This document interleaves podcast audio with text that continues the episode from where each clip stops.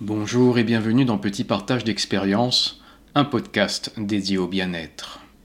Avec cet épisode introductif, nous abordons le quatrième thème, et si la vie attendait simplement que l'on soit prêt et y œuvrer. Jusqu'ici, nous avons avancé seuls sur le chemin de la peur, nous nous sommes évertués à nous aimer jusqu'à parvenir à effectuer des changements. Ce périple nous apparaît bien souvent solitaire, un peu comme si nous étions seuls contre le monde entier une impression assez répandue. Mais sommes-nous réellement seuls tout au long de cette traversée? La vie comme partenaire.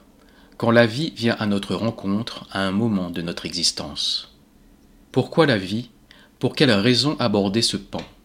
L'évocation de cette partie donne l'impression de basculer dans un tout autre monde, une dimension échappant à la rationalité de l'esprit. Plusieurs podcasts pour mettre de l'ordre à l'intérieur de celui-ci et voilà que l'immatériel et l'intangible auraient fait surface. Je vous répondrai simplement que d'esprit à spiritualité, il n'y a qu'un pas. Tout comme l'amour, le spirituel suscite un certain rejet, une forme de honte. Ce ne sont pas des thèmes que l'on aborde avec le premier venu sans appréhension. La sensibilité de chaque individu varie quant à ces domaines. L'amour et la spiritualité ont pour point commun l'acte de foi que l'on est prêt à leur accorder. Croire avec une confiance sans borne, croire avec une positivité débordante, croire sans la peur. Quand les gens parlent de la vie, ils parlent souvent de destin, que tout est écrit, que la vie a un plan pour chacun d'entre nous. Avec cette déclaration vient la question du libre arbitre, du choix.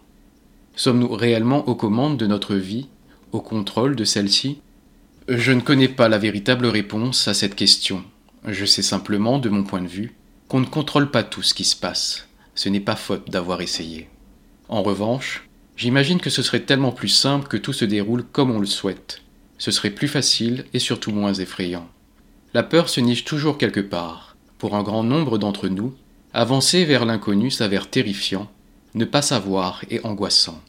Mais si l'on connaissait tout ce qui nous arrivait, est-ce que cela ne serait pas monotone à la longue? Ok, on pourrait sans doute mieux se préparer au coup dur. Toutefois, cela enlèverait tout l'intérêt des bonnes surprises et la joie qui les accompagne. Quand une situation pénible survient, on dit souvent Je n'ai pas signé pour cette vie. Mon immersion dans ma quête du bien-être et la nécessité de me sentir mieux m'a amené à découvrir le monde du développement personnel, de la positivité et un tout nouveau volet de la spiritualité exempte de religion. Ce courant spirituel que j'ai découvert à travers mes lectures et mes rencontres évoque une force supérieure doué de création et pétri des meilleures intentions. La poésie de cette conception du monde me séduit et parle au rêveur en moi, à l'enfant émerveillé. Si vous aussi vous souhaitez entrevoir cette nouvelle compagnie, je vous dis à bientôt pour un prochain petit partage d'expérience. Nous sommes au commencement de toutes les choses qui nous arrivent.